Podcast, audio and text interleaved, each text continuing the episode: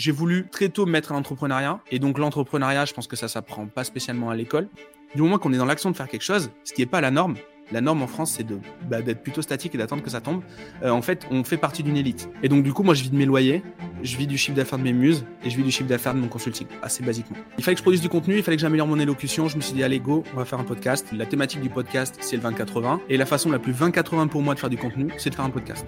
On parle à des gens qui réalisent des millions par an, qui ont des, des, dizaines, voire des centaines de collaborateurs, qui ont eu des expériences complètement ouf. Les gars, ils ont vécu 10 vies dans une vie. Euh, ils ont tous 30 ans. Euh, c'est juste incroyable le parcours de ces personnes-là. Business Advisor, l'advisor, c'est pas moi, hein, c'est l'invité. Je m'appelle Gérald Fort. Chaque semaine dans ce podcast, j'interviewe des personnalités au parcours d'exception.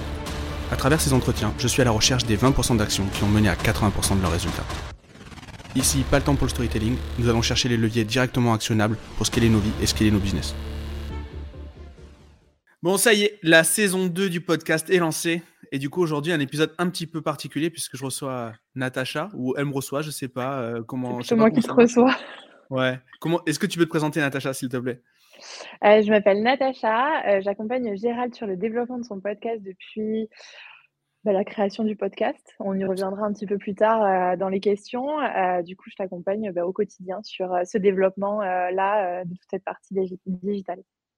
Ok, ben cool. Et, l'idée aujourd'hui, en fait, elle est, on a fait un petit sondage sur Instagram, on a sondé les gens un peu à droite à gauche on a une quinzaine de questions que les gens, euh, que les gens voulaient nous poser. Et donc, on a dit qu'on on fait cet, épisode pardon, euh, un petit peu particulier euh, où, en fait, on va interagir sur les, sur les questions, répondre un petit peu à l'envers du décor du podcast, expliquer comment toi, tu t'occupes des, invités, comment, comment on, programme tout ça et tout ce qu'il y a derrière.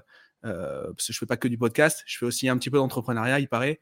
Et donc, tout ce qu'il y a un peu sous le, sous le capot derrière les gars qui bossent là-bas. Euh, et, donc voilà, je ne sais pas si j'oublie quelque chose. Non, je pense que tu as fait le tour. On démarre par euh, bah, toi, parce qu'il y a eu beaucoup de questions sur toi et beaucoup de questions sur. Enfin, il y a eu à peu près autant de questions sur euh, le, la production du podcast et également comment toi tu gères tes business, etc. Donc, ça peut être hyper intéressant, bah, du coup, de, pouvoir découvrir les deux. Ok, super. Bah, je vais projeter les, projeter les slides. Super. Je te laisse, je te laisse gérer le truc? Ouais, ouais, absolument. Euh, du coup, une des questions euh, qui a été posée donc là par Hugo, euh, c'est quoi, Gérald, ton parcours scolaire? C'est quoi les diplômes que tu as On commence par, une grande question. alors, moi, j'ai un, j'ai démarré une école d'ingé. parce qu'en fait, ma formation de départ, je suis développeur web. Ça, il y a peu de gens qui, mmh il y a peu de gens qui, de, courant. je fais encore un peu de dev, mais très peu. Donc, je suis pas allé au bout de ma formation parce que j'ai fait tout au long de ma scolarité un parcours lié avec, avec le, rugby. Et donc, et donc, et donc j'ai eu, eu l'opportunité de partir jouer en espoir dans un club de Pro D2, ça s'appelle Périgueux en Dordogne. Et, donc, je suis parti, j'ai quitté l'école d'ingé pour faire Tech Deco. Donc, voilà, donc j'ai un parcours, j'ai commencé par la technique et, et j'ai fini par le commerce. Voilà, voilà en gros. Ok. Et comment tu as eu ce changement entre le sport et, et, le commerce, ce changement-là, il s'est effectué euh, comment? Comment est-ce que bah, tu as eu ce tournant en fait? Changement d'école, euh, changement d'école lié. Alors déjà, j'étais un dev, je faisais partie, euh, j'étais un peu le, Satan de la classe, puisque moi, j'ai, enfin, j'étais pas tout seul, j'étais avec mon associé historique Riles, qui était, on, a fait l'école ensemble, et, et, on était déjà nous très branchés sur l'entrepreneuriat, alors que le mood dans notre classe, donc ça c'était il y a un petit moment, c'était il y a, bon, on avait, j'ai 32, c'était à 19 ans, donc ça fait un petit bout. Euh, on, avait déjà nos activités de freelance, etc. Alors que nos, collègues de classe, ils étaient tous à fond dans, des projets, euh, dans des projets open source, etc. Ils n'avaient pas du tout la vision business. Et donc euh, nous, on était déjà, on était déjà un petit peu hybride entre le marketing, la vente et le, et le dev. On était bien moins bon que les autres techniquement, mais par contre, on, par contre, on aimait le business et, euh, donc, euh, et donc voilà. Donc quand je suis parti, euh, quand parti de Bordeaux pour aller à Périgueux par rapport à cette, activité de rugby, bah, en fait, c'était, ça m'a pas spécialement posé de problème de, changer. Et Tech Deco était, avait un partenariat avec mon club et donc j'avais un, un, emploi du temps aménagé, donc c'était, ça s'est fait facilement. C'était plus facile. Et si tu devais aujourd'hui conseiller quelqu'un là dans, dans, ses études par rapport à là ce que tu as fait, toi, donc tu as des diplômes, ce serait quoi le, mieux, le, Graal qu'il faudrait aujourd'hui pour pouvoir avoir des diplômes et réussir? Alors, c'est, je pense que c'est la question à tu vois. Ça, c'est, c'est très compliqué de dire à quelqu'un d'arrêter l'école et c'est, ça peut être inutile de lui dire de le continuer aussi. Donc, donc il y a vraiment un enjeu. Moi, je pense que j'ai voulu très tôt me mettre à l'entrepreneuriat. Et donc l'entrepreneuriat, je pense que ça s'apprend pas spécialement à l'école. Du moins, il y a certaines bases qu'il faut absolument apprendre à l'école. Euh, même si, euh, par contre, pour déculpabiliser ceux qui ont décidé d'arrêter, on peut très vite rattraper une fois qu'on est, une fois qu'on est en route, une fois qu'on est sur le vélo, on peut très vite rattraper les lacunes qu'on a pris. Moi, ça a été mon cas. Euh, la comptabilité, je détestais ça à l'école. Au final, maintenant, je suis plutôt bon. Euh, le, marketing, je me suis débrouillé sans passer par l'école, etc., etc. Euh, la vente également. Donc là-dessus, j'ai pas de, là-dessus, je peux dire qu'on peut, on peut rattraper des compétences après. Par contre, si on n'a pas encore de choix, on n'a pas encore décidé ce que l'on, que veut faire, je pense que l'école est une très très bonne salle d'attente en fait. Ça permet en fait de se créer des expériences et en fait, euh, on va tomber. Enfin, je sais pas si toi, tu as vécu ça, mais à l'école, moi, j'avais des gens qui avaient des débuts de projets tout le temps. Euh, des gens qui commençaient des projets en asso, des projets perso, en entreprise, des gens qui voulaient changer de scolarité, etc. Et à chaque fois, tu te poses la question de te dire, ok, mais moi, en fait, qu'est-ce que dans tout ça, qu'est-ce que je fais? Est-ce que, est-ce que je reste dans le, dans le cursus classique? Et donc, en fait, tout ça, ça amène des idées, ça amène des, ça amène des conversations. Et donc, je pense que c'est une très, très, un très, très bon incubateur euh, pour, euh, avant de rentrer dans la vie active. Donc, si on sait ce qu'on veut faire, moi, je pense qu'il faut, il faut y aller le plus vite possible. Si on ne sait pas, pour moi, je resterai, je resterai à l'école. Franchement, l'idée de l'école, c'est une salle d'attente, c'est plutôt pas mal parce qu'en fait, finalement, ça dépend tellement des personnalités des gens. Euh, regarde, moi, j'ai fait un bac plus 5, mais parce que j'avais besoin d'attendre, en fait, peut-être pour prendre confiance, etc. Il y a des gens qui n'ont peut-être pas besoin d'autant d'attente. il y a des gens qui n'en ont pas du tout besoin il y a des gens qui en auront encore plus besoin pour mmh. encore plus se professionnaliser. L'idée de la salle d'attente me plaît pas mal, où on la quitte quand on peut et quand on, quand on est prêt. quoi. C'est ça, parce que moi j'aime bien décorréler ça avec le, le fait que l'école est un apport de compétences. Je suis pas spécial, enfin pour moi c'est pas une fin en soi. C'est que vraiment ça te permet de te développer, mais euh, oui, tu vas apprendre quelques trucs importants euh, dans les cours, dans les cours magistraux en amphi, mais c'est pas là que ça va se passer. on sait très bien que c'est pendant les stages et c'est pendant les, c'est pendant les, c'est pendant les, premières années qu'on apprend le plus. Donc, oui, exactement. Et d'ailleurs, l'alternance, tu, tu, mets le doigt sur un truc. L'alternance, pour moi, ça devrait être obligatoire dans toutes les scolarités, quoi. Et pas juste des stages de trois mois, quoi. Ah, je suis complètement d'accord avec toi. J'ai fait mon, ma, ma, deuxième partie scolarité en alternance. Et c'est là où tu apprends le plus, en fait, parce que c'est là où tu es tous les jours dans la, société. Euh, c'est pas juste un stage de un mois, deux mois, etc. C'est tellement professionnalisant aujourd'hui de pouvoir être au cœur d'une société euh, sur la durée, en fait. Et c'est ça la clé, en fait, je trouve finalement. Et je suis persuadé en plus qu'il y a une grosse. Les, les, les, réorientations scolaires, elles se font après les stages. Parce qu'en fait, tu te rends compte que tu tombes, par exemple, je sais pas, tu veux faire développeur web, tu tombes dans une startup et tu dis, OK, en fait, travailler toute la journée sur le même projet, je veux pas faire ça. Donc, du coup, au final, je vais me orienter vers un projet d'agence ou je vais faire autre chose, etc. C'est très rarement dans la vision, euh, euh, la, vision euh, idyllique que donnent les profs. déjà parce que tu vois une réalité des horaires, des salaires. Et on sait très bien que dans les écoles qu'on a fait respectivement, on nous ment là-dessus. On, on, va, voilà, on va pas se le cacher. Ah donc, du coup, tu vois une réalité. Et, et donc, et donc voilà. Après, après et, ou alors tu te confortes dans un choix d'ailleurs. On n'est pas forcément obligé de voir le truc négatif. Quoi. Tu peux te conforter. Oui, c'est vrai. Tu peux te conforter dans l'idée de OK, ça me plaît, ça dépend des projets en fait, enfin, mmh, des projets de vie et ça dépend des personnalités. Donc, euh, je pense qu'on pourra en parler trois plombes de ça, mmh. finalement. Je passe à la suivante? Ouais, vas-y, je t'en prie. Euh, quels sont tes conseils pour créer une entreprise muse? Et juste, je ne l'ai pas rajouté parce que là, c'est Jules qui pose la question, mais j'aimerais bien qu'on rappelle ce que c'est une entreprise muse, s'il te plaît. Ouais. Alors, en fait, une muse, c'est euh, si on. en fait, c'est le principe. En fait, c'est une, c'est une philosophie de projet qui euh, qui, est, qui est assez simple, c'est je développe un projet qui va être euh, qui va bosser sans moi. Donc c'est créer un, autre, un business automatique qui va nous euh, qui va nous rapporter de l'argent sans qu'on y dépense du temps. Et en fait, une muse, donc si on regarde après de OK, ça c'est bien philosophiquement, on a compris l'intérêt, mais si on regarde OK, ça ressemble à quoi? Ben, En fait, ça pourrait être une mini startup. Ça pourrait être c'est un projet avec un système d'acquisition, un système de conversion des clients et un produit qui se délivre. Et très souvent, c'est quelque chose de digital. Donc, en fait, ça peut être une, une mini, mini startup. Euh, donc, euh, donc, voilà l'idée. Et philosophiquement, c'est je fais une action, je fais un gros effort au départ, et en fait, je continue à vivre de mes, de mes rentes, parce qu'après, du coup, on peut appeler ça une rente, euh, par, la, par, la suite. Voilà. Ok. Et du coup, quels sont tes conseils pour créer cette entreprise? Ou les bases, je dirais, parce qu'est-ce qu'il ne faudrait pas d'abord avoir des bases solides pour la créer? Alors là-dessus, euh, déjà, premièrement, une muse, on va pas pouvoir euh, l'animer à travers des webinars on va pas pouvoir l'animer à travers des appels de vente parce que le principe c'est de pas y passer du temps. Donc on peut pas aller sur des actions de conversion qui sont chronophages. Donc euh, ce que je pense être bon, c'est d'avoir un système avec par exemple un fort niveau de recherche de l'internaute et un système de conversion. Donc par un site de e-commerce ou euh, une, un service en ligne. Moi, par exemple, j'ai démarré avec des services en ligne. Alors, je, je peux pas exactement euh, dire ce que c'est ici parce que sinon, en fait, l'intérêt d'une muse, c'est d'être plutôt euh, secret pour pas être plagié. Mais moi, c'était des services en ligne, donc j'ai utilisé mes, mes, mes, compétences de dev pour les mettre en, les mettre en place. Mais par exemple, je peux vous donner un exemple un peu bateau que je ne que moi je ne fais pas. Donc, par exemple, je peux très bien créer un bot, un bot Instagram pour ajouter des likes à des photos et faire payer la prestation 15 euros, 15 euros à chaque fois que quelqu'un euh, utilise mon service. Ben, en fait, c'est pas moi qui vais faire les likes, ça va être mon bot. Donc, je vais le développer une première fois. Donc, un bot, c'est un robot. Je vais le développer une première fois. Et ensuite, les gens, je vais faire de la pub en continu. Donc, il y aura un fort niveau d'intention. C'est-à-dire que les gens, quand ils vont taper obtenir des likes sur Instagram, ils vont tomber sur mon site. Je les, close à travers un, formulaire de paiement classique, comme une, activité e-commerce euh, traditionnelle. Et derrière, ça délivre. Une formation qui est entièrement automatisée et qui est automatisée dans sa livraison et dans sa commercialisation, c'est une muse également. L'idée, c'est vraiment philosophiquement de ne pas passer du temps dessus et vivre de sa rente.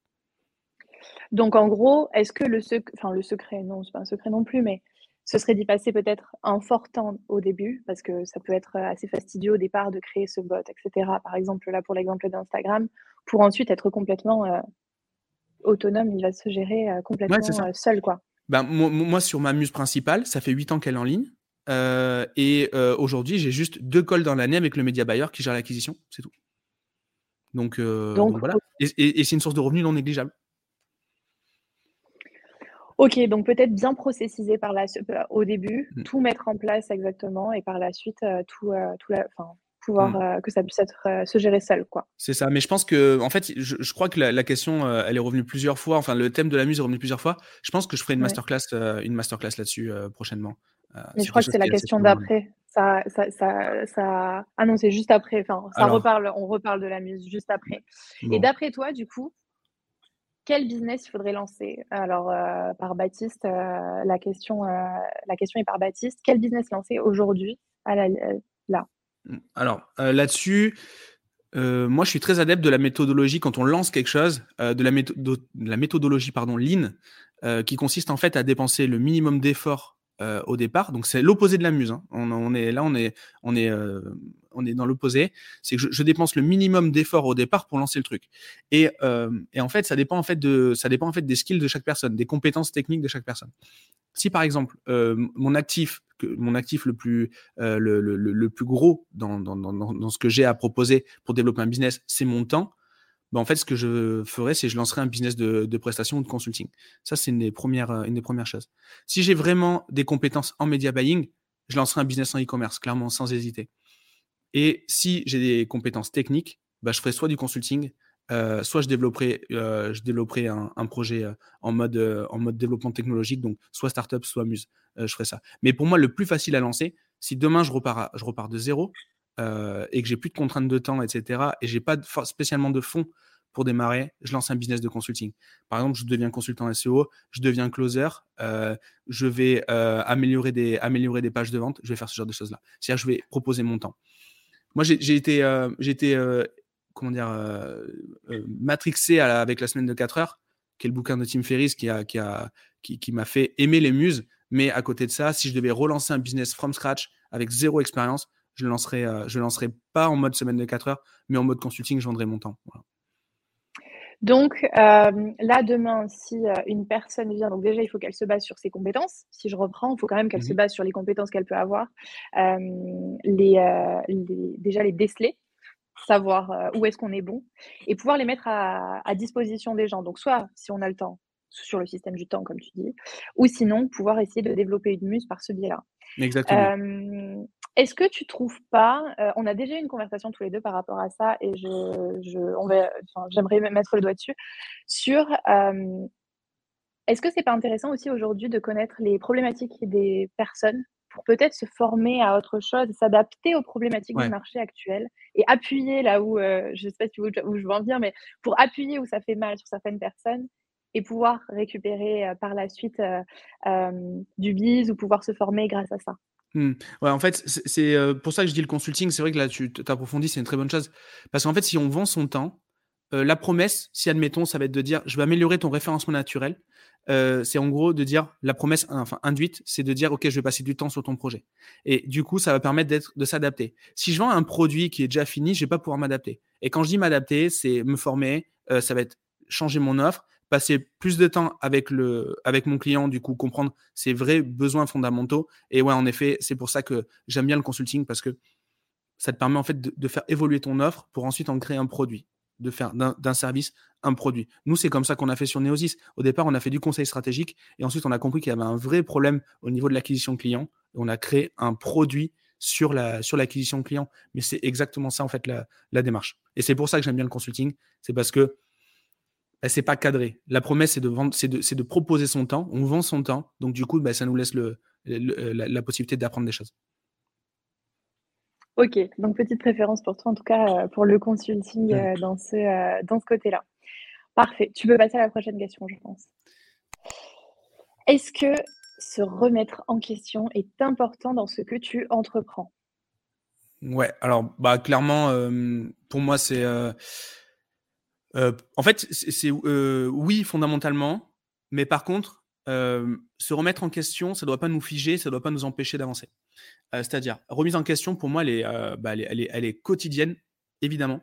Mais par contre, euh, j'ai une équipe, j'ai des clients, j'ai des obligations, j'ai des engagements. Du coup, c'est pas parce que je me remets en question aujourd'hui que demain matin, je vais venir voir mon équipe et je vais lui dire Ok, on arrête tout ce qu'on faisait sur cette partie-là, on va changer. Euh, je vais pas, aller voir mes clients en disant Ok, j'arrête la presta alors qu'elle est censée finir dans deux mois, etc., euh, etc. Je vais pas, je, vais, pas me, je, je, vais pas me désengager parce que je me remets en question. La remise en question, elle est naturelle, mais elle doit pas être nauséabonde. Et pardon, c'est très souvent euh, le cas pour les gens qui démarrent. C'est-à-dire que euh, moi, je fonctionne en plan de 90 jours. Alors, c'est pas de moi, hein, c'est de, euh, Stan Leloup. Euh, je, découpe mon, je découpe, je, mets un objectif à 90 jours et je découpe mon, je découpe ces 90 jours en tâches. Et je vais appliquer ces tâches-là. Donc, ma remise en question, elle est quotidienne. Je peux poser ça dans un endroit. Moi, par exemple, je prends énormément de notes. je pose ça. Et à la fin, quand je replanifie mes 90 jours, je prends en considération ma remise en question. Et, et, je, et je, sur l'objectif, en fait, je vais en tenir compte. Et ce qui est hyper important aussi, c'est de faire redescendre la pression. C'est-à-dire que quand j'ai une remise en question, très souvent, c'est par le négatif. Et euh, ben, si je réagis à ce moment-là, j'aurai une réaction qui va être émotionnelle et je vais pas avoir une, une, une, une, une réaction qui va être, euh, comment dire, euh, factuelle. Voilà. Et donc, et, donc, et donc, en fait, je vais prendre des, décisions, je vais prendre des décisions qui seront peut-être pas spécialement les bonnes, du moins qui seront prises sur, sur l'émotion, c'est jamais bon. Voilà.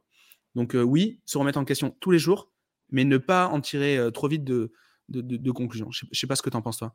Si, si, la remise en question ne doit, pas, doit pas prendre le pas sur ta prise de décision, en fait. Il mmh. ne faut pas que tu sois. et, du moins à court terme. Du moins à court terme.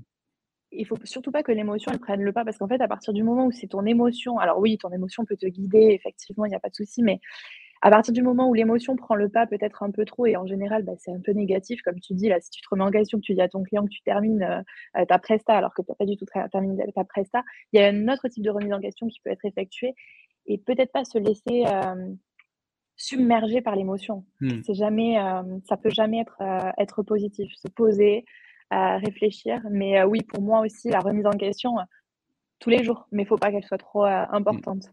Bah, tu, tu, vois, moi, cette année, donc là, on est, euh, on est le 10 mars. Euh, depuis le début de l'année, j'ai pas écouté de podcast, ce qui est ultra paradoxal, vu que, vu que bah, en fait, on produit le podcast. Euh, parce que, en fait, même pas ça. Ouais, non, non, mais en fait, parce que je, je vois en fait, et, et alors, je, je, parle du podcast maintenant, mais, mais c'est pareil pour certaines réunions euh, de mastermind, etc. Euh, je, me, je, me, je passe beaucoup moins au hot site, etc. Parce que justement, en ce moment, ma remise en question, elle serait un peu, elle serait, pas forcément. Euh, là, j'ai besoin de, de, faire dérouler le plan et je m'interdis un petit peu la remise en question. Donc là-dessus, j'essaie de le gérer. Mais comment, quand j'écoute un podcast, si le mec me passionne, en fait, je peux me dire, OK, je veux rencontrer ce mec, je veux l'interviewer, je veux comprendre son business et je veux, et, je, et, je veux changer de vie, quoi. Je veux être ce mec-là. Et donc, ça, bah, forcément, c'est pas bon parce que je reviens au bureau et, je fais chier tout le monde, quoi. Euh, quand je vais voir, euh, voilà. Quand mes collègues, je dis, OK, j'aimerais bien qu'on lance ce truc-là. Et eux, en fait, qui charbonnent vraiment, ils me disent, ouais, non, euh, détends-toi, on a juste un plan de 90 jours à exécuter, quoi. Donc, oui, c'est vrai. Donc, voilà. Donc, OK pour la remise en question et peut-être, en fait, la remise en question, heu, est-ce que c'est c'est pas ce serait pas bien alors je soulève un sujet là, heu, on va voir si, heu, si on l'approfondit ou pas, mais est-ce que la remise en question, elle est elle est tout le temps faite par le monde extérieur qui nous entoure? À se comparer, tu vas pouvoir écouter un podcast, te dire: «Oh purée, je veux faire ça, ça, ça». Est-ce qu'il faut toujours se remettre en question face à l'extérieur? Ou est-ce qu'on peut arriver, tu d'après toi, à te se remettre en question, seul? Ouais, mais alors ça, c'est un vrai su ça, c'est un vrai truc. Le trigger de la remise en question, pour moi, elle peut être, heu, de enfin les 2 les 2 trucs que j'identifie rapidement là, c'est les gens qui vont être qui vont se comparer et les gens qui vont, heu, les gens qui vont attendre de toucher le fond pour se remettre en question. Pour moi, il y a ces 2 grandes catégories et heu, moi, je sais que, par exemple, je suis extrêmement bon. C'est le moment où je suis le meilleur, c'est quand justement, je suis dans une vraie phase de, critique. J'ai un Donc business qui s'arrête?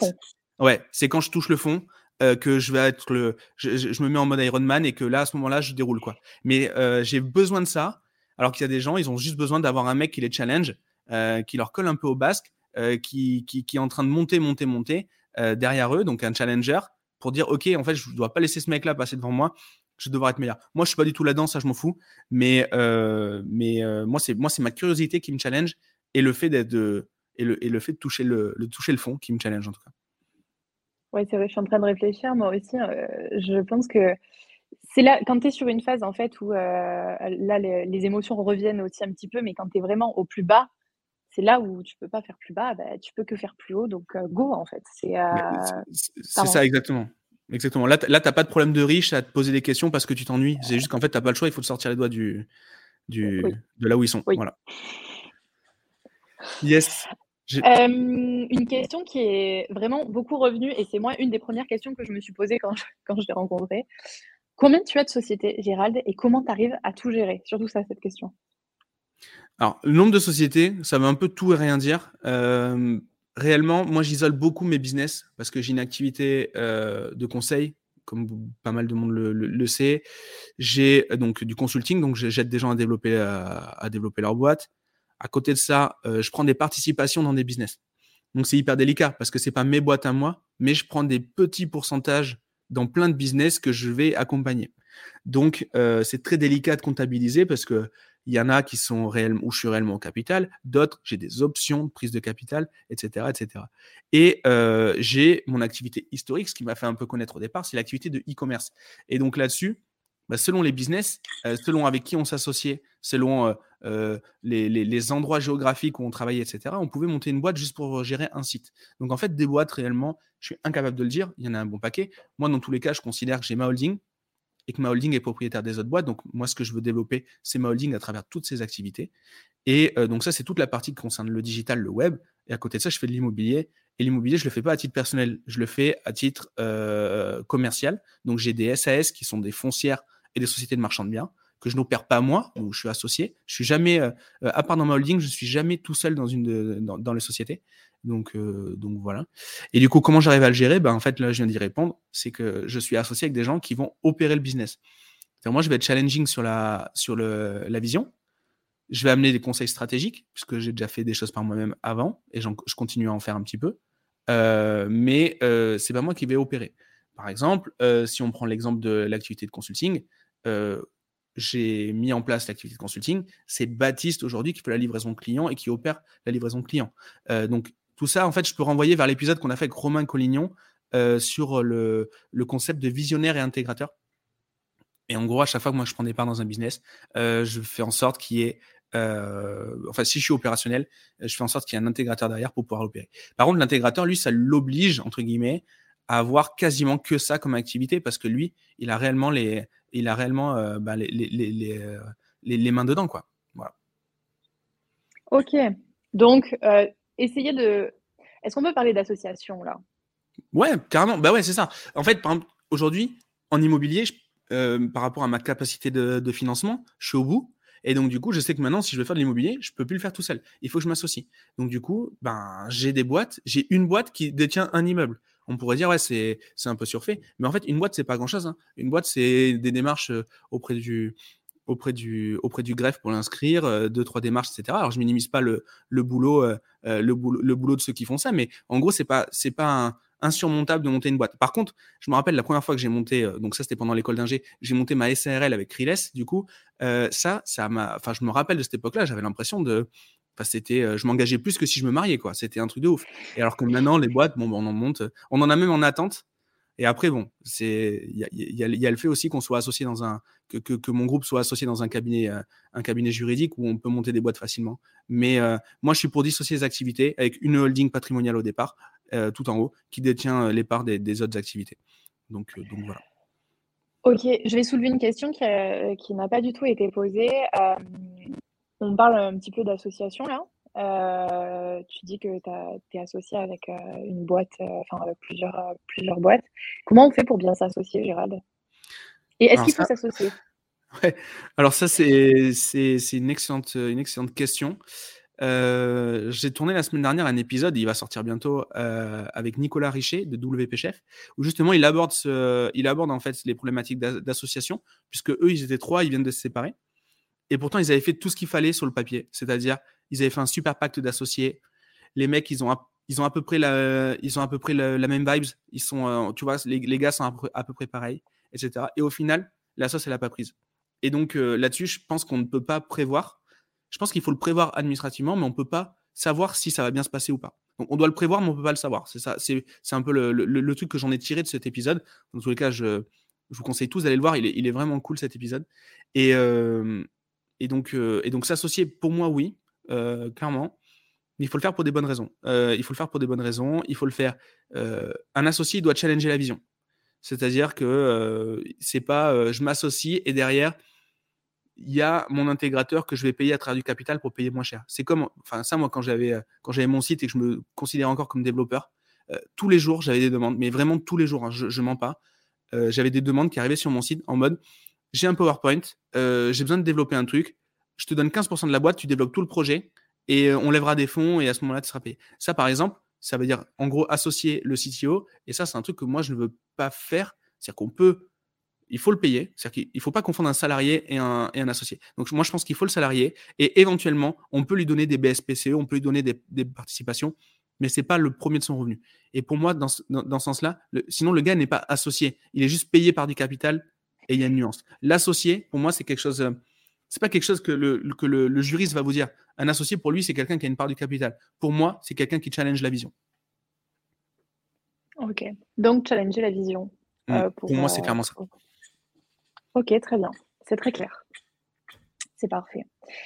on a eu une question aussi sur le fait de t'expatrier et pourquoi est-ce que tu t'expatries pas comme tous les autres? Bon. Alors, je, connais bien Jules, euh, on échange pas mal sur Instagram. Il m'a déjà posé la question en live. Il a reposé dès que j'ai ouvert, le, dès que j'ai ouvert la boîte de, dialogue d'Insta.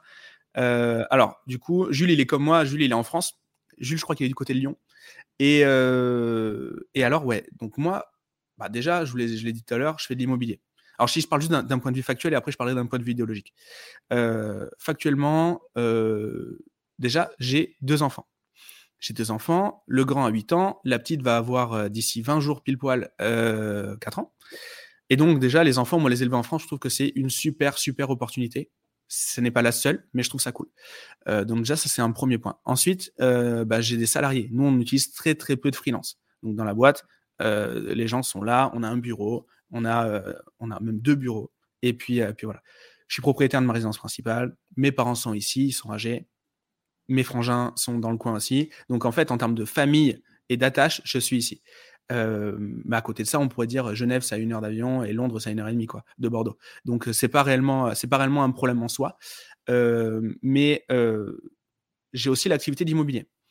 Le fait d'être fiscalisé en France, ça me permet de faire du levier bancaire. C'est-à-dire que moi, aujourd'hui, j'ai pas mal de biens en immobilier, mais j'ai jamais mis un centime dans la machine. C'est la banque qui a toujours tout financé. Donc, sauf les opérations de marchand de biens, mais ça, je ne considère pas comme de l'immobilier euh, patrimonial. Mais, et donc, le, donc, si j'étais ailleurs, je n'aurais pas eu cette opportunité de me créer du patrimoine par de la dette. Et euh, moi, je considère que l'enrichissement, il se fait par la dette. Donc, euh, donc voilà. donc ça, c'est pour tous les côtés un peu factuels que je pourrais répondre pour être... ça suffirait comme réponse. Mais à côté de ça, il y a quand même une idée que la, la, France, il faut, il faut qu'elle se il faut qu'elle se remplisse par de, par de bons profils. Il, faut qu'elle se, il ne faut pas qu'elle se vide par les bons profils. Pour moi, il ne faut pas que ça fasse un vase communicant. et donc, je considère que on fait de la création de valeur dans ma boîte ici. Si moi, je m'en vais ailleurs, euh, bah, en fait, je n'aide pas au développement. Euh, alors, ça fait un peu présomptueux, mais ça, c'est valable pour tout le monde, même le gars qui est en alternance et qui veut se lancer, et, ou, ou le gars qui fait, qui fait une activité de formation X ou Y et qui n'a qui a pas encore fait un centime. C'est valable pour tout le monde. Du moment qu'on est dans l'action de faire quelque chose, ce qui n'est pas la norme, la norme en France, c'est bah, d'être plutôt statique et d'attendre que ça tombe. Euh, en fait, on fait partie d'une élite, même si on n'a pas fait un seul centime de chiffre d'affaires. Je tiens à le préciser. Et donc, bah, moi, je trouverais dommage en fait que, que, en fait ce genre de ce genre de profil euh, puisse, euh, parte. Donc voilà. Et par contre, Natacha et, t'es bien amie avec Alice, du coup mon, mon, épouse, et tu sais que tu sais qu'on fait on fait la fête très souvent et une fois par mois on prend l'avion pour partir en vacances, on laisse les enfants chez la grand-mère, etc. Donc ça ne nous empêche pas de vivre en fait le fait d'être en France et de pouvoir passer des week-ends des week-ends un peu partout en Europe et ailleurs. donc ça ne nous empêche pas de vivre euh, mais à côté de ça, euh, à côté de ça, ce côté idéologique et ce côté factuel euh, sur l'entreprise et sur le développement du patrimoine, c'est pour ça que je reste en France. Donc quand même, il y a ce, ce point-là où Gérald, ça fait très patriotique en fait ça, mais fier d'être là, et je veux rester là et apporter à mon pays ce que je peux apporter. je veux rester là. Si je dois partir autre part, j'irai en vacances, en voyage, il n'y a pas de souci. Mais moi, mes sociétés, elles sont là. Exactement. Et le, et le, à, côté de ça, enfin, on, en parlait avec Mohamed Bouclé dans l'épisode. Euh, on parlait de la scolarité. Alors même si moi mes enfants sont dans le privé, euh, j'ai, euh, moi j'ai été éduqué dans le public jusqu'au jusqu'au lycée, et, et, je, trouve que c'est une super opportunité. Et on en parlait avec Mohamed dans l'épisode, puisque lui il est, il, est dans, le, dans, dans, la science de l'apprentissage. Et en fait, euh, et en fait on, est, on, est, on trouve que c'est une super opportunité quand même d'élever des, enfants en France. Donc en plus de ça, il y a, il y a cette couche-là euh, qui, qui, me convient bien. Ok, d'accord. Donc pour le développement également en fait de ta famille, tout simplement. Ouais, exactement. Mais je vais voir mes potes à Dubaï de temps en temps et d'ailleurs j'y vais bientôt. Donc, euh, voilà, je leur fais, il, y, en a un paquet hein, du podcast qui sont à Dubaï. Le podcast, on aurait peut-être même dû faire un, une version, enfin, tout, quasiment, ils sont quasiment tous à Dubaï. Donc, donc voilà. Ok, on revient sur les entreprises Muse. Euh, donc, combien est-ce que tu as d'entreprises Muse et combien de chiffres d'affaires génèrent-elles?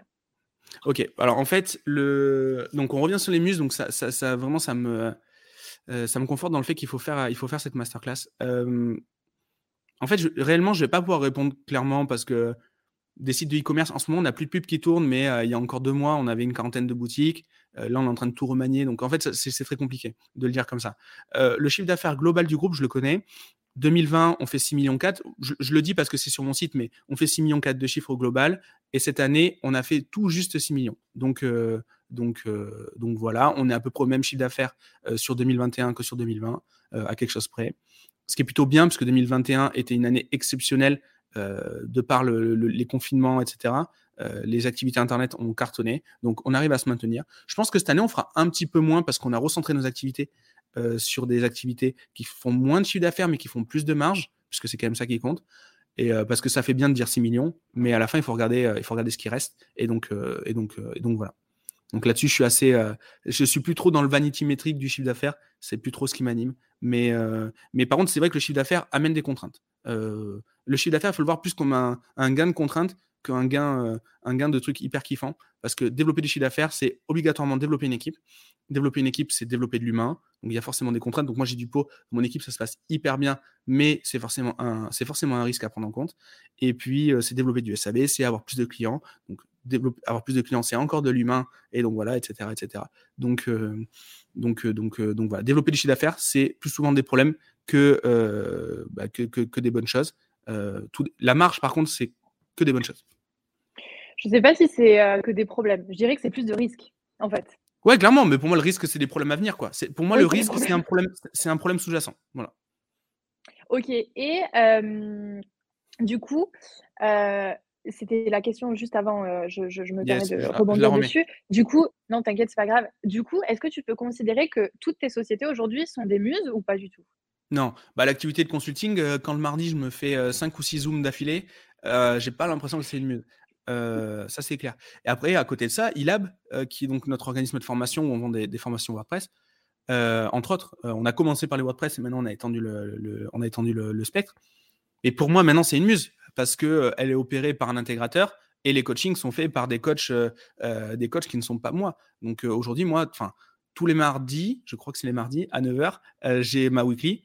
et donc, et donc c'est à ce moment-là où moi j'opère la boîte, enfin où je travaille sur la boîte. Mais sinon, sinon c'est pas mon sujet en fait. il a aujourd'hui. Ok, donc des entreprises muses, mais tu as quand même. Euh, ouais, il y a les deux. Euh, tu es quand même avec euh, d'autres sociétés où tu mais, mais, je dois me confesser, quand je tournais qu'avec des muses, j'avais qu'une envie, c'était de faire des business où je vendais mon temps. Et donc, parce qu'en fait, on n'aime pas trop le vide. Donc, donc voilà. Donc, c'est cool de pouvoir, de pouvoir gagner des revenus automatiques, mais c'est cool aussi en termes d'identité. c'est vraiment hyper important de savoir se présenter. Souvent, euh, moi j'aime bien le dire, enfin je l'ai dit plusieurs fois dans les interviews, mais euh, je préfère qu'on me dise fous-toi à poil maintenant que me dire euh, présente-toi. Ce présente-toi, ça me met toujours mal à l'aise. Et donc, donc voilà, si tu travailles qu'avec des muses, bah, souvent, tu peux avoir des, difficultés à te présenter, à t'identifier à quelque chose, et c'est dommage. Ok, très bien. Parfait. Je passe à la suivante, c'est bon? Ouais, vas-y, ouais, c'est bon. du coup, quelles sont tes différentes sources de revenus? Ouais. Alors, euh, alors, moi, à titre personnel, je me, donc je touche un, salaire de ma holding et ma holding refacture des, des management fees à, toutes ses filiales. Euh, euh, et, donc, à toutes ses filiales, celles qui fonctionnent, parce qu'on raconte toujours les trucs qui marchent bien, mais il y a aussi les trucs qui ne fonctionnent pas, et qui mettent du temps à fonctionner. Et donc, du coup, moi, je vis de mes loyers, je vis du chiffre d'affaires de mes muses, et je vis du chiffre d'affaires de mon consulting, assez basiquement. Euh, et l'IMO, non, ça se. Euh, si, si, les loyers. Ouais, si, si, les loyers. Sur, les, opérations ah de marchand de biens, les opérations de marchand de biens, aujourd'hui, ce qui se passe, c'est, pour, être tout à fait transparent, tous les mois, on abonde, euh, on, utilise l'excédent de trésorerie des activités des muses pour envoyer sur les activités de marchand de biens. Et aujourd'hui, on n'a pas encore pris le cash. Que le, truc s'auto-nourrit. Euh, donc, euh, voilà. Et on fait des projets de plus en plus gros. Et donc, euh, quand je dis marchand de biens d'ailleurs, c'est de la promotion, c'est pas vraiment de marchand de biens. les seules opérations de marchand qu'on fait, c'est quand on divise quand on fait de la division parcellaire. Donc, donc voilà. Mais sinon, voilà. et là, j'en parle mais euh, moi, vous ne me verrez jamais avec une paire de bottes et une truelle. Je suis incapable d'aller sur un chantier. Donc vraiment, je suis juste le, je suis l'associé financier dans, tout ça. Euh, c'est Nico euh, qui, gère ça, un de mes, un de mes associés sur cette boîte-là. Toi, tu es l'associé qui challenge. Ouais, moi je suis là pour, pour moi je, je, suis là pour sabrer le champagne. Moi. Parfait, nickel ensuite, Marie nous a posé la question, est-ce que tu as pour projet de développer ton propre mastermind dont tu serais le principal intervenant? Alors, le sujet s'est posé plusieurs fois, euh, pas par moi, mais il a été suggéré par l'équipe, il a été suggéré par des clients. Alors non, moi je me le sens pas de le faire pour le moment. C'est pas du tout ce que je veux faire. Déjà, moi je suis, dans un mastermind qui me convient très bien, et, donc euh, je veux déjà avoir fait le tour de ça avant de, continuer. Même aujourd'hui, mes accompagnements, il n'y a pas encore de, de, consulting de groupe, de coaching de groupe, il n'y a que de l'individuel. J'aime bien avoir cette proximité. Euh, donc, euh, donc voilà, mais par contre, j'y travaille. On, sera peut-être amené à en parler plus tard. Euh, à travers les slides, mais j'y travaille pour, pour amener quelque chose en groupe. Donc le mastermind, je trouve ça absolument génial. je pense que cet été, je vais faire venir tous les, tous les clients de la, de, la boîte de consulting qui s'appelle Neosis sur Bordeaux pour déjà vivre un événement sur un week-end pour prototyper ça, mais ça sera pas un mastermind. Ça sera plus un, pour moi, ce sera plus la kermesse de fin d'année. Euh, que, réellement un mastermind à, proprement dit où il y a un suivi sur un an, etc. Par contre, j'adorais être intervenant dans un mastermind, c'est-à-dire euh, comme je l'ai eu fait dans ScaleX, etc., faire, faire des conférences, animer, donner de mon temps pour apprendre. Mais pour l'instant, je me sens pas encore, je me sens pas encore prêt pour le faire. Après, le jour où on voudra se lancer, euh, Romain Collignon a une solution clé en main pour lancer des masterminds. On fait une copie du sien et on lance. Euh, c'est son, projet dans ce moment, euh, donc des masterminds clés en main. je sais que je le ferai avec lui, etc., etc. mais mais, mais aujourd'hui, c'est pas encore d'actualité. Tu es encore dans la salle d'attente pour l'instant, peut-être? Ouais, exactement. C'est exactement ça. Et mais ça sur plein de sujets. Hein. Tiens, en ce moment, il y a la hype des NFT. les NFT, je m'y intéresse, mmh. mais je m'y intéresse, j'y passe du temps j'interviewe des gens, je discute avec des gens, mais euh, aujourd'hui, j'ai pas encore trouvé, euh, j'ai pas encore trouvé le truc qui me plaisait là-dedans. Donc, euh, mais on lancera un NFT un jour, mais c'est pas du tout d'actualité pour le moment. et il y a plein, plein, plein d'autres choses comme ça. Le consulting, ça met un moment aussi avant de, avant de démarrer. Hein. Je faisais du consulting gratuit au départ. Hein. Et, et j'en fais plus, hein. pas la peine de me solliciter, c'est plus le cas. Mais, ce que j'allais dire, ne dis pas que tu faisais du consulting gratuit. Mais, non. mais, par contre, j'ai voulu un, peu, un peu la même démarche que pour le mastermind. C'est-à-dire que j'ai accompagné des gens qui n'étaient pas des clients du coup que j'accompagnais gratuitement pour voir si ça me plaisait, pour voir si tenir une relation de long terme sur un business ça m'intéressait, bosser sur le business des, autres ça m'intéressait, etc. Mais j'ai toujours besoin de cette étape moi d'observation. Voilà. Ok. Très bien, très intéressant. ensuite, on a une question. Pourquoi est-ce que tu as créé ce podcast, Gérald? Alors, mes challenges sur l'année 2021, c'était d'améliorer mon élocution et je me suis dit qu'il fallait que je, ben, ça c'était le, il fallait que je, je, lis l'utile et l'agréable. Et donc, il fallait que je produise du contenu, il fallait que j'améliore mon élocution. Je me suis dit, allez, go, on va faire un podcast. Le podcast, bah, la, thématique du podcast, c'est le 20-80. Et la façon la plus 20-80 pour moi de faire du contenu, c'est de faire un podcast. Parce que on peut expliquer un peu comment, comment on s'organise tous les deux, mais toi, tu gères mmh. toute la partie logistique. moi, j'ai un, un, un, une tâche dans mon agenda euh, pour enregistrer, j'ai le lien comme l'invité. En fait, je suis invité de mon podcast aussi en même temps. C'est-à-dire que moi, un podcast qui va durer une heure, il me prend une heure à faire. Et ensuite, après tout le reste, c'est toi qui l'automatise avec de la production. Enfin, c'est automatisé dans, pour moi. Donc, en fait, pourquoi créer le podcast? Parce que ça me permettait, à titre personnel, de bah, d'améliorer un petit peu mon élocution, prendre la parole. Je l'avais jamais fait, je m'étais jamais montré. Euh, en plus de ça, faire du contenu pour la boîte, c'est un vrai impact sur la boîte. Et en plus de ça, ben c'est 20-80, ça me mange pas trop de temps. Donc euh, donc c'est super. Et après coup, c'est quel a été, euh, si je détourne un peu la question, quel a été le bénéfice derrière ça? Ça m'a ouvert un réseau de ouf. Euh, ça ça, ça, en termes de réseau, c'est pour moi le truc qui m'a le plus apporté dans ma vie. j'ai pu parler à des gars que, dont je lisais les livres, donc ça c'est hyper cool. ça a apporté beaucoup de business, et, donc, euh, et donc voilà. Donc le, bénéfice final, ça a été ça, a été ça. mais c'était pas ça l'idée de départ. Ouais, l'idée de départ, c'était vraiment euh, développer ton élocution. Je sais que tu m'en avais parlé. Euh, là aujourd'hui, c'est vrai que Enfin, on le voit quand on, bosse ensemble. tu es du coup en relation avec des gens que, tu n'avais pas dans ton carnet d'adresses. En fait, tu, tu, ne les connaissais pas du tout. Tu apprends à les connaître quand, quand tu, quand tu, enfin un petit peu avant aussi, mais quand tu tournes le podcast, quoi.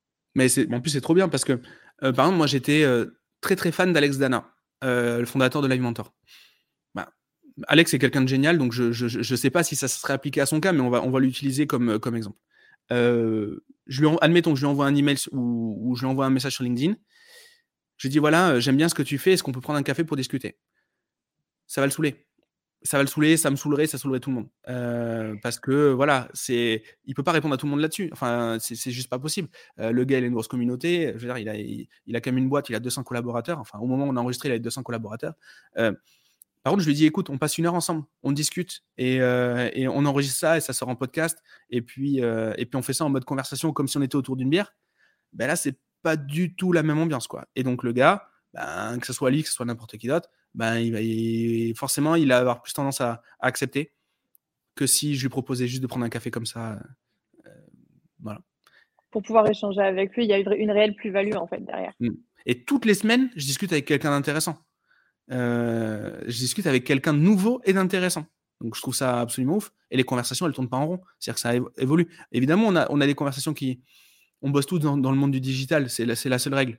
Mais, euh, mais, mais, mais c'est hyper intéressant quand on parle, quand on veut, je dis, admettons, on va parler du sujet du CPF et au final, ça part en développement personnel. Je dis, waouh, tu vois, c'est un truc de fou. J'ai un peu l'impression que c'est des conversations de fin de soirée et je trouve ça trop bien. Les conversations de fin de soirée mmh. sur le podcast Business Advisor, c'est ça. c'est ça, exactement. Et d'ailleurs, gros, enfin, gros, grosse incompréhension. Business Advisor, l'advisor, c'est pas moi, hein, c'est l'invité. Et ça, il y en a plein qui comprennent pas. Hein. Bah, euh, ou qu'ils comprennent après, en tout cas. Hein. En premier, ils ne le comprennent pas forcément. Hein. Donc, euh, je sais pas. En, termes de branding, d'ailleurs, ça peut être intéressant de, sonder, savoir s'il faudrait renommer le truc. Mais, mais moi, ça me, pour moi, l'advisor, c'est l'invité, hein, c'est pas moi. Oui. Euh, du coup, comment est-ce que tu choisis les invités interviewés sur le podcast? Comment ça se passe? Alors, bah ça, on va répondre à deux. on va répondre à deux. Moi, je pose mes idées. On a, on a, une, on a un tableau Asana je pose les, euh, invités, euh, les invités dont j'ai. Euh, alors, soit les gens qu'on me suggère dans les commentaires YouTube ou dans les commentaires Instagram. soit, donc, ça, soit ben, j'écoute un podcast, je trouve intéressant, je note la personne. Ou alors, il y a une sortie, une actualité, un bouquin, un truc, ça m'intéresse, je sors le. J'indique le nom. Et à ce moment-là, donc ça c'est la première, première, première façon. Deuxième façon, c'est mes invités qui me recommandent d'autres personnes. Par exemple, Alex Dana m'a fait rencontrer Julien Musi, donc trop bien. Julien, maintenant, on se parle quasiment toutes les semaines. donc on est même devenus potes à côté. Donc ça, c'est hyper bien parce que l'invité reçoit un questionnaire à la fin, de, l'interview pour savoir comment ça s'est passé et s'il avait des améliorations à apporter et s'il avait des invités à nous suggérer. Donc ça, c'est cool. Et, euh, euh, bah, euh, troisième levier, c'est toi, tu m'en suggères également. Oui, je t'en suggère. Oui, pardon, vas-y. Ouais, ouais, c'est ça. Et, et, en fait, quand je n'ai pas le, quand je n'ai pas la, la, substance, quand je sais pas, quand je connais pas la personne, etc. Bah, en fait, tu vas, tu vas m'apporter, enfin, tu vas faire des recherches, tu vas m'apporter euh, plein de plein d'informations sur ce qui sur le parcours, etc. C'était le cas d'Ophélie, par exemple, que je connaissais pas. Je sais pas si ouais. expliquer euh, comment on s'organise. Ben, en gros, euh, moi, j'ai ma partie aussi où ben, face à l'actualité, face aussi sur les choses qui peuvent. C'est beaucoup par rapport à l'actualité, sur les choses sur lesquelles je trouve opportun, des podcasts que moi également je vais écouter où je vais me dire ah cette, cette personne c'est cool, elle a été interviewée par un tel, elle a soulevé ce point-là, mais ce point-là serait intéressant d'être soulevé je te le transmets, je te le soumets, ensuite on tranche sur la faisabilité, etc. Euh, il y a eu l'exemple d'Ophélie que je suis depuis 2017, euh, euh, ça fait une éternité que je la suivais, et est, elle est remontée dans mon fil d'actu, et je me suis dit, purée, mais c'est, enfin, elle a un tournant qui est complètement euh, aux antipodes de, de ce qu'elle faisait, de ce qu'elle proposait en 2017. Je vais te la proposer parce que euh, elle a créé plusieurs business, etc. Et euh, elle s'est grave développée là-dessus. Ça pourrait être intéressant de mettre l'accent sur tel point, tel point, tel point. Je te l'ai soumis. j'ai fait la mise en relation et voilà. Il y, a un truc que je remarque, enfin que j'ai remarqué après coup, c'est qu'en fait il y a des il y, a des, il y a des patterns qui se répètent. Par exemple, à un moment, je me posais pas mal de questions, moi, sur le lâcher prise à titre personnel de la boîte, sur le fait d'être euh, pieds et poings liés à la boîte, etc. Et c'était un vrai sujet. Euh, tous les invités, en fait, au final, alors c'est peut-être parce que je l'ai amené ou peut-être parce que c'était un, c'était un truc plus macro, je sais pas. Mais on a beaucoup parlé du lâcher prise. Euh, c'est au moment où il y a eu Victor Laura qui est passé, etc. Après, il y a eu le, après, euh, enfin là, sur les épisodes de la rentrée, donc logiquement, la FAQ, ce sera le premier épisode de la rentrée, mais ça sera, c'est un peu un hors série en fait, tout ce qu'on a enregistré là récemment, ben, bizarrement, alors c'est pas du tout mon cas, mais ça concerne des, sujets de reconversion professionnelle. Ophélie qui change de, Ophélie carrément de voix. Ensuite, on a des sportifs de haut niveau qui sont en reconversion parce que ben, euh, ben, ils, sont remplacés par des, plus jeunes. Il y a également, potentiellement, c'est pas encore fait, mais une actrice porno, son image ultra engagée, parce que, et puis, et puis pas n'importe comment, euh, qui euh, est en reconversion, qui, vient, qui, a, qui a effectué sa reconversion, qui est revenu à faire un métier plus traditionnel. Donc, du coup, elle nous parle de ça. Enfin, elle va nous parler de ça, c'est pas encore fait. Et, euh, et, donc, ça, ça parle de la reconversion. en fait, c'est le hasard. Le, c'est le hasard de voir. Voilà. Et puis, si on regarde Claire, Claire, elle vient de reprendre la main sur un business parce que le fondateur du business est en reconversion, etc. etc. Donc, en fait, je trouve aussi des patterns et forcément, ben euh, un podcast me donne l'idée d'un autre invité euh, derrière par la suite, c'est clair. C'est vrai que en plus, c'est pas forcément, il n'y a pas une thématique spécifique où on se dit les cinq prochains, ça va être cette thématique, parce que je pense que ce serait assez lassant aussi par rapport à l'audience si on n'était que sur une thématique. L'idée de ces différents invités, c'est vraiment qu'ils apportent leur expertise sur absolument tout et qu'ils puissent aborder cette reconversion par le biais de bah, plusieurs points en fait euh, assez spécifiques et qui seront différents auprès de chacun. mais c'est vrai qu'on n'a pas ce cette thématique euh, souhaitée. Mais c'est vrai que là, euh, comme on retrouve des patterns. C'est venu hyper naturellement, ça. Mmh. Yes. Je passe à la suivante Ouais, vas-y, je t'en prie. Allez. Euh, comment est-ce que tu as fait pour investir dans l'immobilier au début? Et aujourd'hui, comment est-ce que tu gères? Ça reprend un peu la, des questions qu'on a, qu'on a fait tout à l'heure, mais bon. C'est drôle parce qu'en fait, l'immobilier aujourd'hui, c'est ça doit être 5% de mon temps et ça revient beaucoup dans les questions. J'en parle pas beaucoup. Après, on a eu beaucoup d'invités sur l'immobilier quand même, c'est vrai. Bah alors, comment je, comment j'ai fait au départ pour investir? Ben, par la dette, assez classiquement. Je suis allé voir mon banquier. Alors, au départ, j'ai fait l'erreur que tout le monde fait. d'ailleurs, je peux le répéter encore dix fois. ça sera, je, je re-entendrai le, cette problématique. Je suis allé voir mon banquier en disant Est-ce que je peux emprunter? Voilà, donc ça, c'est le truc à absolument pas faire. Parce que le banquier, ben, il veut tout rien dire. Euh, enfin, il, peut tout vous répondre ou rien vous répondre. La question, elle est plus, euh, j'ai ce projet-là. Est-ce que du coup, on peut aller, on peut le faire ensemble? C'est plus comme ça qu'il faut l'amener. Il faut y aller avec un projet et pas est-ce que je peux emprunter. Euh, voilà, on n'est pas c'est pas trop l'idée. je pense que c'était un petit peu pareil quand on était plus jeune, quand on demandait à nos parents si on pouvait sortir. Est-ce que je peux sortir samedi? Bah, Par principe, c'est non. Est-ce que je peux aller euh, euh, chez Flo euh, regarder le match samedi soir? Ben oui, vas-y. Il faut juste expliquer pourquoi. Et de suite, ça aide dans la négo.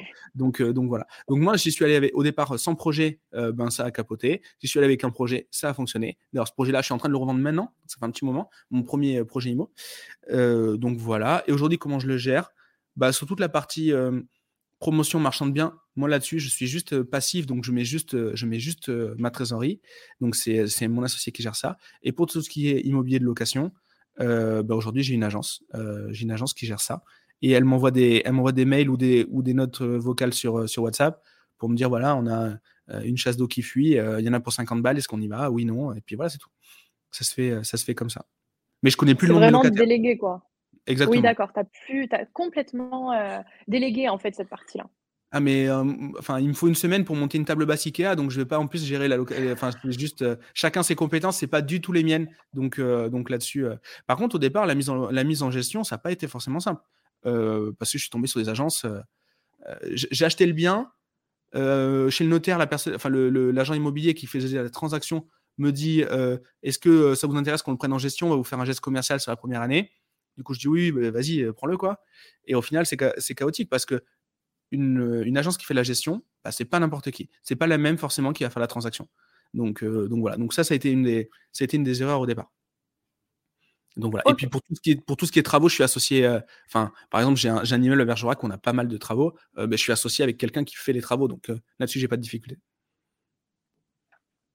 Ok, je vois. Voilà, voilà. Mais c'est incroyable l'engouement de l'immobilier. Alors c'est très français, mais mais waouh, c'est ouf. On est, on est sur un truc, j'avais lu euh, un, article là-dessus, euh, et c'était hyper intéressant, où euh, aujourd'hui, l'engouement, enfin aujourd'hui, les dix dernières années, c'était l'engouement principal. Il faut investir dans l'IMO, dans la pierre, machin. Aujourd'hui, hmm, tu parlais des NFT tout à l'heure, je me demande si c'est pas plutôt intéressant d'investir. Crypto et NFT, c'est sûr. Hmm. Ok, c'est intéressant d'avoir son bien, etc. Mais est-ce qu'on peut pas investir là-dedans aussi? Ouais, mais là-dessus, tu vois, je, sais pas si tu te rappelles, il y a eu la conférence ici avec David De Villa, euh, qui, était, qui était venu ici au bureau. On s'était rencontré d'ailleurs ce jour-là, et le, avec David. Et, le, et en fait, pour moi, l'immobilier, je parle de l'immobilier patrimonial, hein, toujours pareil, pas de marchand de biens, pas de, euh, pas de promotion. Ça n'a un intérêt réellement en tant qu'actif de patrimonial que si on s'endette. Si c'est pour mettre son argent dedans, un immeuble à Bergerac, ça vaut 150 000 euros, vous aurez trois appartes et vous allez faire, euh, vous allez faire 15 000 euros de loyer par an. Ok, donc on a une renta à 10%. Euh, ça, c'est ok, c'est cool. Mais si on doit mettre les 150 000 euros, si on doit le faire sans passer par le crédit, ça n'a aucun intérêt. Vaut mieux les mettre dans ce cas-là sur un en bourse. La bourse en moyenne, ça fait 10% par an.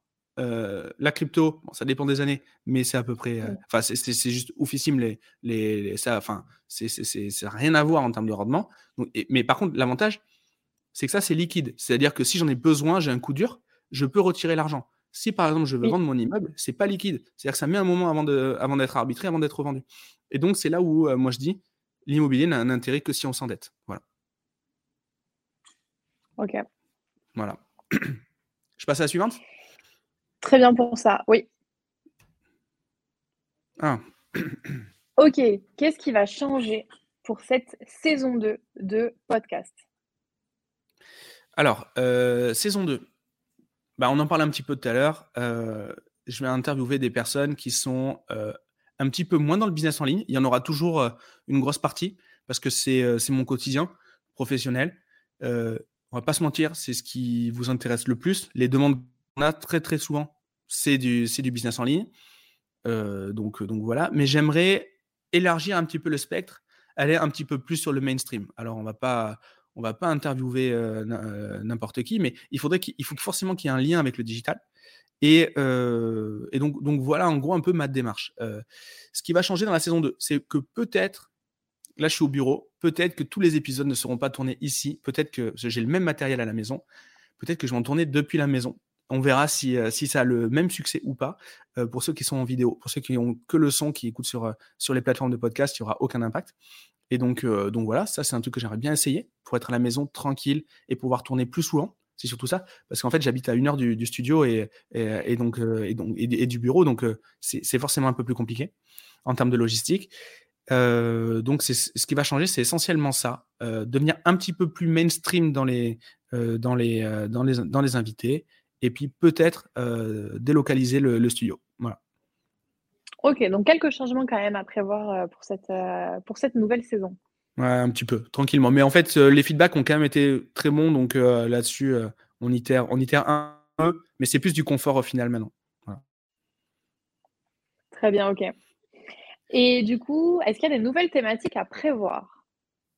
Alors, les thématiques, ouais, bah, là, je me suis un peu spoilé. Euh, ouais, on va être un petit peu plus mainstream. On va peut-être aborder euh, des choses qui concernent autre chose que le business en ligne. Euh, on a quand même pas mal parlé de dev perso, on a quand même parlé, pas mal parlé de management, etc. Donc ça, ça viendra par rapport aux invités. Pour moi, la en fait, je le vois pas en thématique, je le vois en. Pour moi, j'interview des personnalités. Je je, je, traite pas une thématique. Les thématiques, par exemple, euh, moi, ça, me plaît de traiter les thématiques. Mais ça, je le fais à travers des masterclass. D'ailleurs, les masterclass, moi, elles sont, elles sont offertes. Donc, si vous laissez votre mail, on vous envoie la masterclass euh, de, de, votre choix. On en a une sur ligne, on, va en avoir une sur, les, sur les qu'elle a été demandée, etc. Euh, le, ça va être là-dessus. On prend un sujet, on chope le 20-80, on en fait une présentation et je le tourne de la même façon, mais je le mets dans un espace membre. Donc ça, ça ne me dérange pas de le faire. Mais quand je suis sur le podcast, j'interviewe une personnalité. D'ailleurs, dans les mmh, suggestions d'épisodes qui ont été demandées sur, sur Instagram, on m'a demandé des choses sur lesquelles moi, j'étais impossible de, de, produire une masterclass. Du coup, ça va se faire à travers des podcasts. Pour moi, c'est une bah alternative. soit on se concentre sur, sur la, personne, la personne en tant que telle, l'humain, et c'est un podcast. Soit on parle d'une thématique et je peux, la, je peux faire des masterclass, soit seul, soit, soit accompagné. Voilà. Ok. Donc, l'interview des personnalités, en fait, se fait surtout par rapport à la personnalité, finalement. Parce que le sujet, il sera plus traité en masterclass, comme là, le sujet des muses, euh, clairement, euh, on a mis deux questions, mais euh, c'était toujours les mêmes qui revenaient, si on devait toutes les mettre. Par exemple, ça, ça peut être un sujet que tu peux développer. Clairement. Mais ça va être le cas, hein, c'est sûr. Là, j'hésitais un petit peu et là, maintenant, c'est bon, c'est validé. Euh, est-ce qu'un nouveau format plus court est envisageable? Euh, Alors, moi, je, fais en sorte que tous les épisodes durent une heure. Et si vous regardez, vous rajoutez, si vous enlevez l'intro, on a vraiment une heure à, une minute près, on tombe sur l'heure. Euh, il y a très peu de montage dans les épisodes, j'essaie que ce soit le plus naturel possible. Je trouve qu'une heure déjà, c'est beaucoup trop court. on parle à des gens qui réalisent des millions par an, qui ont des dizaines, voire des centaines de collaborateurs, qui ont eu des expériences complètement ouf. Les, gars, ils ont vécu 10 vies dans une vie. Euh, ils ont tous 30 ans. Euh, c'est juste incroyable le parcours de ces personnes-là. Et en une heure, il faut qu'on se présente, qu'on parle de ce qu'ils ont fait euh, et qu'on leur fasse un petit peu de promo en leur demandant leur lien, leur actualité commerciale, etc. Moi, je trouve que c'est déjà extrêmement courte. extrêmement court, pardon. je suis très jaloux du format, par exemple, de Mathieu Stéphanie qui fait des 2h30, 3 heures. Je trouve ça absolument génial. Euh, il le fait en présentiel, c'est pas c'est pas la même la même énergie, j'imagine. Euh, nous on le fait on fait que des interviews à distance parce qu'on est à Bordeaux et quasiment tout le monde est à Paris. Donc trop court pour moi non, ça s'y prête pas. Euh, ça s'y prête pas. Je vis-à-vis de l'invité, je me sens pas de le faire plus court. C'est pas possible. Même là, enfin même là, regarde, je t'interview entre guillemets. On avait dit qu'on allait passer une trentaine de minutes. Ouais, on est déjà une heure. On a tellement de, on est, on a tellement de, choses et de sujets à aborder, euh, même à côté des questions, que c'est pas possible. Pour tout mettre en avant, c'est pas possible. C'est pour ça mm. que l'idée des masterclass en parallèle, ça peut être euh, vraiment pas mal euh, sur mm. des sujets spécifiques peut-être. Il y, a, un truc que j'aimerais bien mettre en place, mais, mais toujours pareil, je suis en phase de réflexion. J'aimerais bien faire des, bah, des groupes de discussion sur le business. Ça, c'est un truc qui m'intéresserait bien un petit peu comme on fait le consulting aujourd'hui, mais on le fait de manière individuelle, j'en parlais tout à l'heure. Et ça pourrait être intéressant de, d'avoir des, des tables ouvertes en fait de discussion. Euh, et ça, ça pourrait se faire plus sur un Zoom, un truc comme ça. C'est un truc qui me plairait, euh, qui me plairait euh, vraiment bien. je ne sais pas trop comment l'organiser dans l'emploi du temps. et puis, on pourrait avoir une vingtaine de personnes et on échangerait sur des sujets. En gros, ce qu'on est en train de faire là, à part qu'au lieu que la question soit posée sur Instagram, qu'elle soit copiée, collée dans un PowerPoint et qu'on le fasse en podcast, bah, que ça soit directement, qu'on soit directement branché. Quoi. Oui, je pense que ça peut, être, ça peut être bien sur des sujets spécifiques. Par exemple, je sais que ça peut vraiment être, euh, être bien. Après, si c'est une question d'agenda, etc., je pense que tu, on peut arriver à organiser ça. Ouais, on, on, fera un essai. On, fera un essai. Parfait.